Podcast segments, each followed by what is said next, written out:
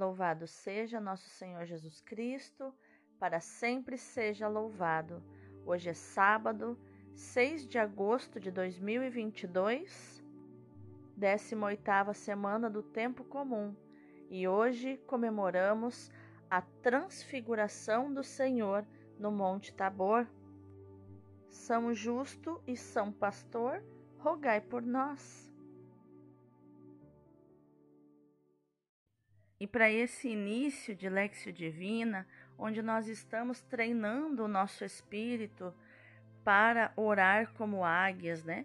Para enxergar a oração como o voo de uma águia, né? para sairmos desta posição de galinhas, de ficar ciscando no mesmo problema, nas mesmas lamentações, de ficar prisioneiros do galinheiro, do galinheiro das reclamações, mas acordar a águia que existe dentro de mim, dentro de você, para voarmos aonde a águia vai, que é onde tem ventos favoráveis, os ventos do espírito.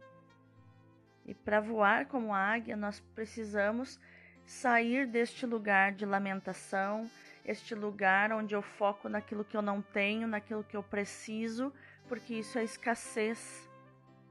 Olhando para aquilo que eu não tenho, eu estou focando na escassez e essa oração não tem efeito diante do Senhor. Ele escuta, mas esta oração não agrada ao Senhor porque não é uma oração feita com fé.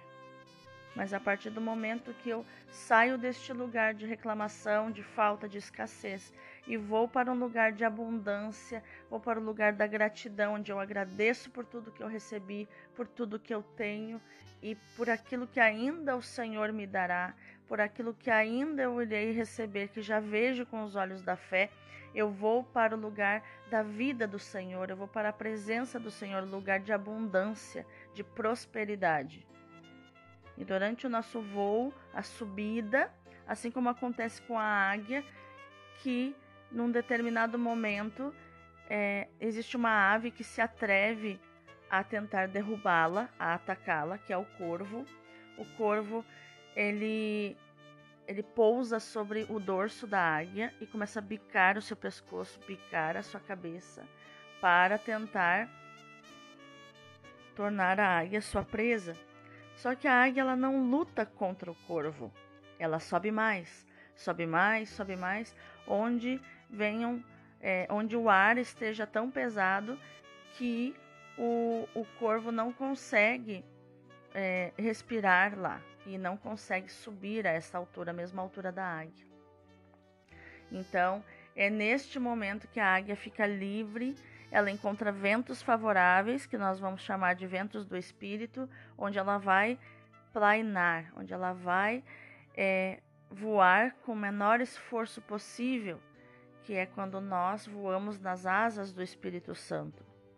Então eu quero que você entenda que neste momento que nós estamos subindo, virá algo para tirar a tua atenção, algo para é, distrair você, que é esse corvo que virá bicar a sua águia subindo em oração.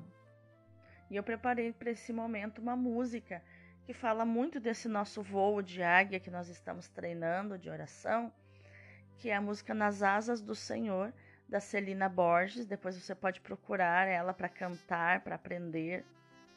Essa música, a letra é de Isaías 40, a partir do versículo 31, que diz assim: Sei que os que confiam no Senhor revigoram suas forças, suas forças se renovam. Posso até cair ou vacilar, mas consigo levantar, pois recebo dele asas, e como águia me preparo para voar. Eu posso ir muito além de onde estou, vou nas asas do Senhor. O teu amor é o que me conduz. Posso voar e subir sem me cansar, ir para frente sem me fatigar.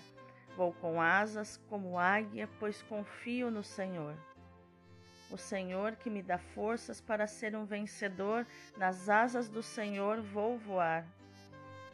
Vamos voar? Iluminai, Senhor, as nossas ações, para que em vós comece e em vós termine tudo aquilo que fizermos no dia de hoje. Em nome do Pai, do Filho e do Espírito Santo. Amém. Rogai por nós, ó Santa Mãe de Deus, para que sejamos dignos das promessas de Cristo. Amém. Oração do ano da excelência. Senhor nosso Deus Todo-Poderoso, eu creio que tu és a própria excelência por isso eu creio que és excelente em todas as tuas obras e que tens o melhor para mim. Eu te consagro esse ano de 2022 para que seja um verdadeiro ano da excelência em todas as áreas da minha vida, na saúde do meu corpo, da minha alma e do meu espírito, na minha vida profissional e financeira, na minha vida emocional e na minha vida familiar. Afasta para longe de mim todo mal e derrama das tuas excelentes bênçãos e graças sobre mim. Tudo isso eu te peço e já te agradeço na certeza de ser atendido. Em nome de Jesus. Amém. E o nosso voo de águia vai ser através da fórmula que o próprio Jesus ensinou, que é a oração do Pai Nosso. A oração do Pai Nosso, ela não é apenas uma oração para que nós repitamos, para que a gente repita não, ela é uma fórmula de oração do modo perfeito de adorar a Deus, modo perfeito de orar a Deus. Então, Pai nosso, que estais nos céus, tu reinas, Pai. Tu reinas, nós queremos te agradecer porque o Senhor cuida de nós. O Senhor reina no seu trono e tudo passa pelo teu trono, Pai.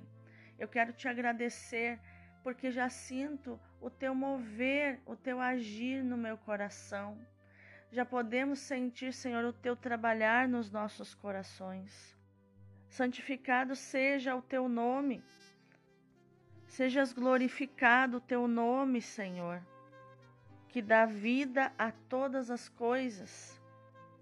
Venha o teu reino.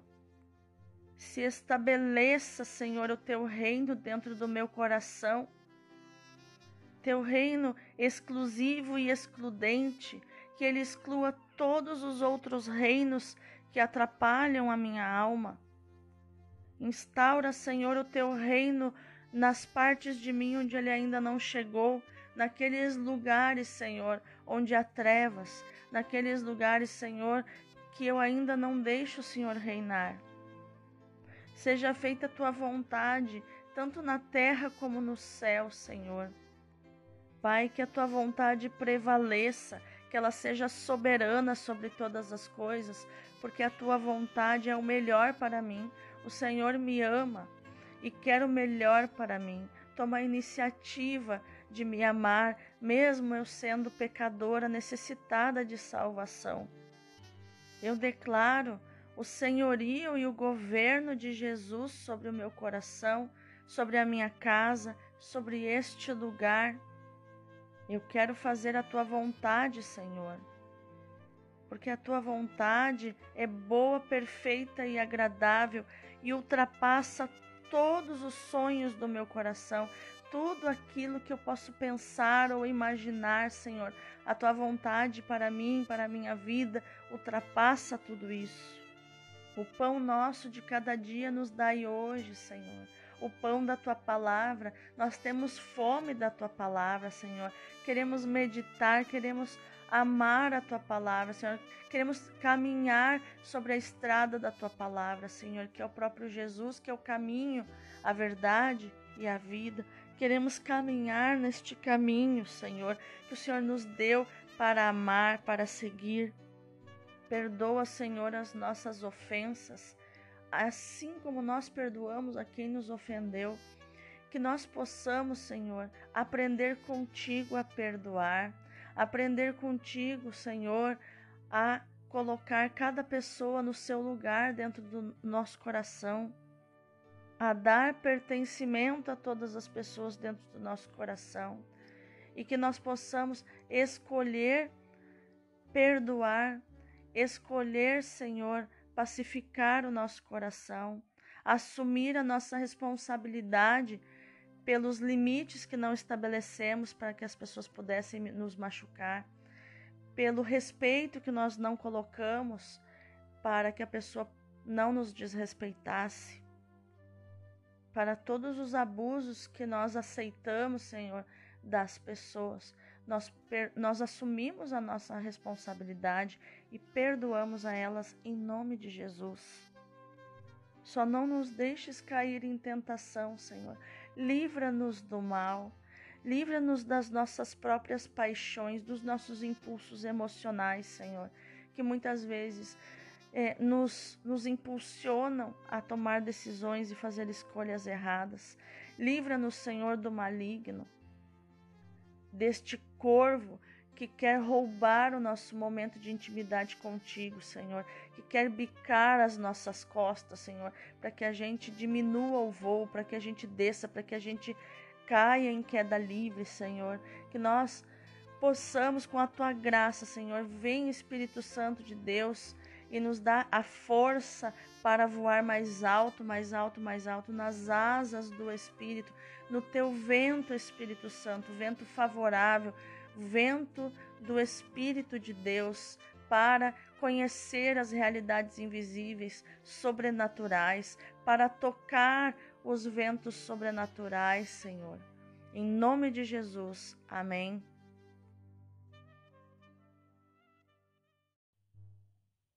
E agora que já estamos nas alturas do nosso voo profético da águia, já estamos nos ventos espirituais, agora nossa alma está pronta para orar a palavra de Deus. E a primeira leitura de hoje é Daniel 7, do 9 ao 10 e do 13 ao 14. Eu continuava olhando até que foram colocados uns tronos, e um ancião de muitos dias aí tomou lugar. Sua veste era branca como neve, e os cabelos da cabeça como lã pura. Seu trono eram chamas de fogo, e as rodas do trono como fogo em brasa. Derramava-se aí um rio de fogo que nascia diante dele, serviam-no milhares de milhares e milhões de milhões assistiam-no ao trono. Foi instalado o tribunal e os livros foram abertos. Continuei insistindo na visão noturna, e eis que entre as nuvens do céu vinha um, como filho do homem, aproximando-se do ancião de muitos dias, e foi conduzido à sua presença. Foram-lhe dados poder, glória e realeza, e todos os povos, nações e línguas o serviam. Seu poder é um poder eterno que não lhe será tirado, e seu reino, um reino que não se dissolverá. Palavra do Senhor, graças a Deus. O responsório de hoje é o Salmo 96. Deus é Rei, é o Altíssimo, muito acima do universo. Deus é Rei, exulte a terra de alegria, e as ilhas numerosas rejubilem. Treva e nuvem o rodeiam no seu trono, que se apoia na justiça e no direito. As montanhas se derretem como cera ante a face do Senhor de toda a terra e assim proclama o céu sua justiça, todos os povos podem ver a sua glória. Porque vós sois o Altíssimo Senhor, muito acima do universo que criastes, e de muito superais todos os deuses. Deus é Rei, é o Altíssimo, muito acima do universo. A segunda leitura é da segunda carta de São Pedro, capítulo 1, versículos do 16 ao 19. Caríssimos, não foi seguindo fábulas habilmente inventadas que vos demos a conhecer o poder e a vinda de nosso Senhor Jesus Cristo, mas sim por termos sido testemunhas oculares da Sua Majestade. Efetivamente, ele recebeu honra e glória da parte de Deus Pai quando do seio da esplêndida glória se fez ouvir aquela voz que dizia: Este é o meu filho bem-amado, no qual ponho o meu bem-querer. Esta voz nós a ouvimos, vinda do céu, quando estávamos com ele no Monte Santo, e assim se nos tornou ainda mais firme a palavra da profecia, que fazeis bem em ter diante dos olhos, como lâmpada que brilha em lugar escuro, até clarear o dia e levantar-se a estrela da manhã em vossos corações. Palavra do Senhor, graças a Deus. O evangelho de hoje é Lucas 9, do 28 ao 36. Naquele tempo, Jesus levou consigo Pedro, João e Tiago e subiu a montanha para rezar. Enquanto rezava, seu rosto mudou de aparência e sua roupa ficou muito branca e brilhante. Eis que dois homens estavam conversando com Jesus. Eram Moisés e Elias. Eles apareceram revestidos de glória e conversavam sobre a morte que Jesus iria sofrer em Jerusalém. Pedro e os companheiros estavam com muito sono. Ao despertarem, viram a glória de Jesus e os dois homens que estavam com ele. E quando estes homens se iam afastando, Pedro disse a Jesus: Mestre, é bom estarmos aqui. Vamos fazer três tendas, uma para ti, outra para Moisés e outra para Elias. Pedro não sabia o que estava dizendo. Ele estava ainda falando quando apareceu uma nuvem que os cobriu com sua sombra. Os discípulos ficaram com medo ao entrarem dentro da nuvem. Da nuvem, porém, saiu uma voz que dizia: Este é o meu filho, o escolhido, escutai o que ele diz. Enquanto a voz ressoava, Jesus encontrou-se sozinho. Os discípulos ficaram calados e naqueles dias não contaram a ninguém nada do que tinham visto. Palavra da salvação, glória a vós, Senhor. Então agora vamos ao contexto das leituras de hoje. A festa da Transfiguração do Senhor, celebrada no Oriente desde o século V, celebra-se no Ocidente desde 1457. Situada antes do anúncio da paixão e da morte, a Transfiguração prepara os apóstolos para a compreensão desse mistério. Quase com o mesmo objetivo, a Igreja celebra esta festa 40 dias antes da exaltação da cruz, a 14 de setembro. A Transfiguração, manifestação da vida divina que está em Jesus, é uma antecipação do esplendor que encherá a noite da Páscoa. Os apóstolos, quando virem Jesus na sua condição de servo, não poderão esquecer a sua condição divina. A primeira leitura nos mostra que Daniel, numa visão noturna, vê a história do ponto de vista de Deus. Sucedem-se os impérios e os opressores, mas o projeto de Deus não falha. Ele é o último juiz que avaliará as ações dos homens e intervirá para resgatar o seu povo. Aos reinos terrenos contrapõe-se o reino que o ancião confia ao misterioso filho de homem que vem sobre as nuvens. Trata-se de um verdadeiro homem, mas de origem divina. No nosso texto, já não se trata do Messias davídico que havia de restaurar o reino de Israel, mas da sua transfiguração sobrenatural. O Filho do Homem vem inaugurar um reino que, embora se insira no tempo, não é deste mundo. Como nos diz João 18:36, ele triunfará sobre as potências terrenas, conduzindo a história à sua realização escatológica. Jesus irá identificar-se muitas vezes com esta figura bíblica para sua pregação e, particularmente, diante do sinédrio que o condenará à morte. Já a segunda leitura nos mostra que Pedro e os seus companheiros se reconhecem portadores de uma graça maior que a dos profetas, porque ouviram a voz celeste que proclamava Filho muito amado do Pai Jesus, seu Mestre. mas a palavra do Antigo Testamento continua a ser uma lâmpada que brilha num lugar escuro até o dia sem fim, quando Cristo vier na sua glória. Ou o dia sem ocaso, né, sem o entardecer, sem o pôr do sol. Jesus transfigurado sustenta a nossa fé e acende em nós o desejo da esperança nesta caminhada. A estrela da manhã já brilha no coração de quem espera vigilante. O próprio salmo de hoje, né, o responsório de hoje, proclama Deus como Rei muito acima do universo.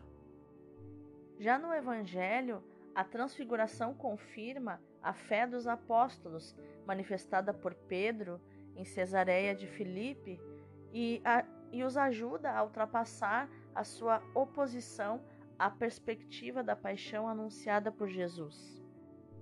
Quem quiser ser seu discípulo terá que participar nos seus sofrimentos, nos dias Mateus 16, do 21 ao 27. A transfiguração é um primeiro resplendor da glória divina do Filho, chamado a ser servo sofredor para a salvação dos homens. Resplandecente num dia, com as roupas tão brancas que chegavam a ser brilhantes, e um tempo depois, resplandecente de sangue, coberto de vermelho púrpura. Coberto de luz num dia, pouco tempo depois, coberto de trevas. Experiência de morte, experiência de sacrifício. Esse é o nosso Deus, que nos promove experimentar muitas coisas para a nossa salvação. Na oração, Jesus se transfigura e deixa entrever a sua identidade sobrenatural. Moisés e Elias são protagonistas de um êxodo muito diferente nas circunstâncias, mas idêntico na motivação, a fidelidade absoluta a Deus. A luz da transfiguração clarifica interiormente o seu caminho terreno quando a visão parece estar terminando, Pedro, como que tenta parar o tempo. É então envolvido com os companheiros pela nuvem. É a nuvem da presença de Deus, do mistério que se revela permanecendo incognoscível, ou seja, que é impossível conhecer. Mas Pedro, Tiago e João recebem dele a luz mais resplandecente a voz divina proclama a identidade de Jesus, filho e servo sofredor. Como nos diz, como já havia nos dito, Isaías 42, versículo 1. Vamos meditar mais profundamente essa palavra. Jesus manda os seus discípulos rezarem. Hoje, toma à parte os seus prediletos, Pedro, Tiago e João, para os fazer rezar mais longa e intimamente. Nós da comunidade Emanuel, que vivemos em células, dizemos que este é o núcleo da célula de Jesus. Né? A célula de Jesus era Jesus e os doze apóstolos, mas o núcleo era ele e estes três preferidos, aqueles que conheciam intimamente o Senhor. Estes três representam particularmente os pontífices, os papas, os religiosos, as almas chamadas à perfeição. Para rezar com Jesus, é preciso gostar do que Jesus gosta. Jesus gosta da solidão, a montanha onde reina a paz, a calma, onde ele pode se ver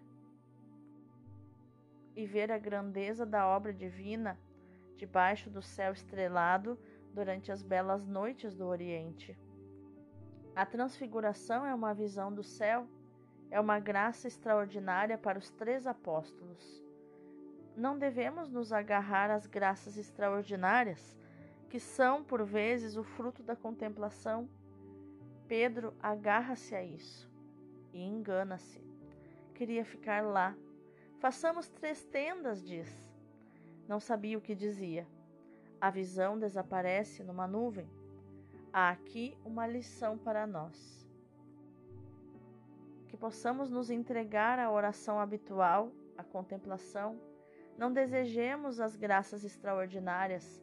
Se vierem, que nos surpreendam, mas não nos agarremos a elas. Os frutos desta festa são, em primeiro lugar, o crescimento da fé. Os apóstolos testemunham-nos que viram a glória do Salvador.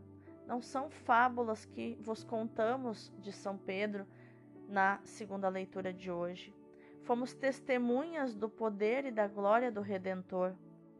Ouvimos a voz do céu sobre a montanha, nos gritando no meio dos esplendores da transfiguração: É o meu filho bem-amado, escutai-o. São Paulo encoraja a nossa esperança, recordando a lembrança da glória do Salvador manifestada na transfiguração e na ascensão. Veremos a glória face a face, diz. Seremos transfigurados à sua semelhança nos diz a segunda carta aos Coríntios, capítulo 3, versículo 18. Esperamos o Salvador, nosso Senhor Jesus Cristo, que transformará o nosso corpo terrestre e o tornará semelhante ao seu corpo glorioso, de São Paulo, na sua carta aos Filipenses, capítulo 3, versículo 21. Mas este mistério é, sobretudo, próprio para aumentar o nosso amor por Jesus nosso Senhor manifestou-nos naquele dia toda a sua beleza. O seu rosto era resplandecente como o sol. Os apóstolos, testemunhas da transfiguração, estavam totalmente inebriados de amor e de alegria. Que bom é estar aqui, dizia São Pedro. Façamos aqui a nossa tenda. A beleza de Cristo transfigurado, contemplada pelo pintor Rafael, inspirou-lhe a obra-prima da arte cristã. Nosso Senhor falava então da sua paixão com Moisés e Elias. Nova lição de amor por nós. O coração de Jesus, mesmo na sua glória, não pensa senão em nós e nos sacrifícios que quer fazer por nós. Lições também de penitência, de reparação, de compaixão pelo Salvador porque teve de sofrer tanto para nos resgatar. Choremos os nossos pecados, amemos o nosso Redentor, consolemos ele. Este é o meu filho muito amado, escutai-o. A voz do Pai celeste diz a nós: Escutai-o. Palavra cheia de sentido, como todas as palavras divinas. Deus nos dá o seu divino Filho por guia, por chefe, por mestre. Escutai-o, nos fala nas leis santas do Evangelho e nos conselhos de perfeição. Nos fala pela sua graça na oração habitual. A palavra de Deus nunca nos falta, é a nossa docilidade que falta habitualmente. Esta palavra divina, escutai-o, espera de nós uma resposta. Não basta apenas uma promessa vaga, hei de escutar. É preciso uma disposição habitual. Escuto, escuto sempre. Fala, Senhor, o vosso servo escuta. Escutarei no começo de cada ação para saber o que devo fazer e como devo fazer. Vamos orar?